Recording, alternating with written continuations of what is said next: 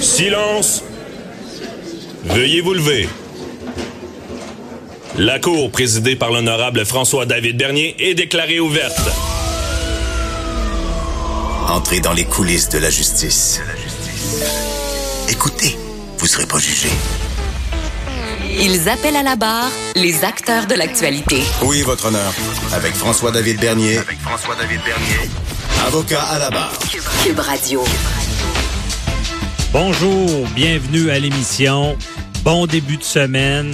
Euh, pour ceux qui sont en vacances, ben profitez-en. Il fait beau, il fait chaud. Euh, il semble on semble annoncer ça toute la semaine.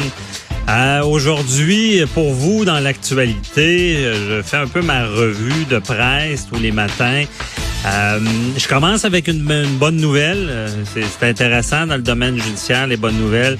Euh, un vol, on parle de vol euh, ce matin. Un vol qui, va finalement bien tourner. Imaginez-vous donc que euh, c'est un emballeur d'un supermarché qui est déficience intellectuelle. Euh, il avait sa bicyclette, son vélo qui était beaucoup pour lui euh, et il se l'est fait voler. Bon, les voleurs sont partout.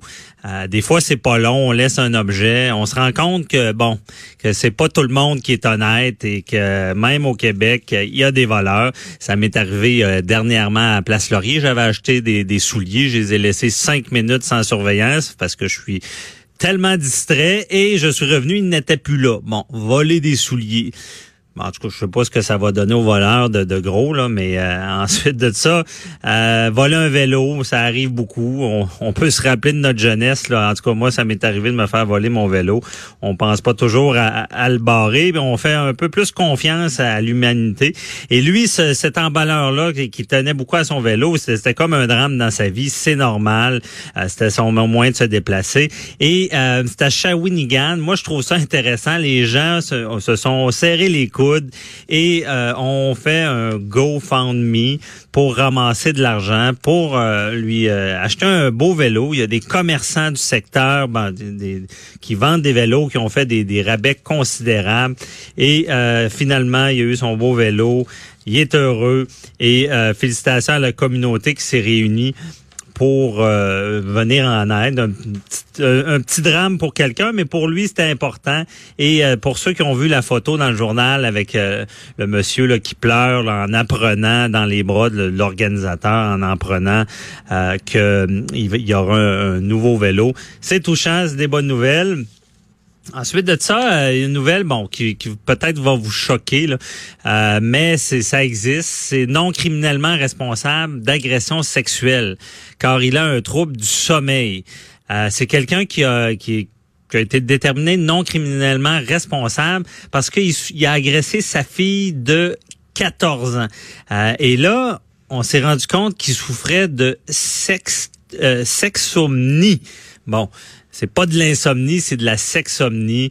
Imaginez-vous donc que euh, y a eu des, des expertises de psychiatres avec euh, des, des, tests neurologiques pour se rendre compte que cette personne-là avait une activité sexuelle quand il dormait et il y avait les chances de pouvoir agresser quelqu'un dont sa fille. C'est assez malheureux, mais euh, moi, c'est sûr que ça fait sursauter quand on voit ça.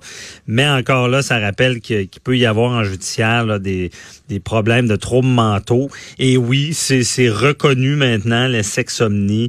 J'avais déjà vu un autre cas aussi où est-ce que c'est arrivé. Euh, mais en espérant qu'il n'y ait pas d'abus, qu'on ne serve pas de, cette défaite-là pour euh, certains agresseurs. Ça s'est déjà vu, il y en a qui, vont faire cette défense-là, mais euh, ça sera pas fondé. Ensuite de ça, écrasement du PDG de Savoura, là, on, on, dit, moi ça me frappe toujours, on dit que cet hélicoptère-là en question était vraiment était dangereux. C'est une des hélicoptères les plus vendus au monde, mais il y a des poursuites aux États-Unis. Et il y a un Américain, un avocat américain qui dit que euh, que, que vraiment c'était un, un, appareil dangereux, qu'il y avait des, des choses euh, qu'on pouvait savoir dangereux. Et on sait que le, le, PDG de Savoura, M. Roy, avait déjà eu un problème avec son hélicoptère. Il avait dû euh, changer le moteur de, de l'hélice, ben de, de l'hélicoptère en question, et avait poursuivi la compagnie parce qu'il y avait une problématique. Moi, la question, c'est est-ce que la famille pourrait poursuivre pour ce, ce, cet écrasement-là? On en saura plus avec l'enquête du BST. Mais si c'est toutes des choses que le fabricant connaissait, je comprends pas pourquoi on vend ces hélicoptères-là. N'est pas mieux avisé, c'est un drame. Et d'ailleurs, je pense que je vais, je vais essayer d'en parler demain avec euh, mon analyste, Maître Jean-Paul Boilier, à savoir si euh, un fabricant qui, qui fabrique mal quelque chose comme ça, un hélicoptère, et on sait pertinemment qu'il y a des problèmes, on le vend quand même. Est-ce qu'il y a une responsabilité? Euh,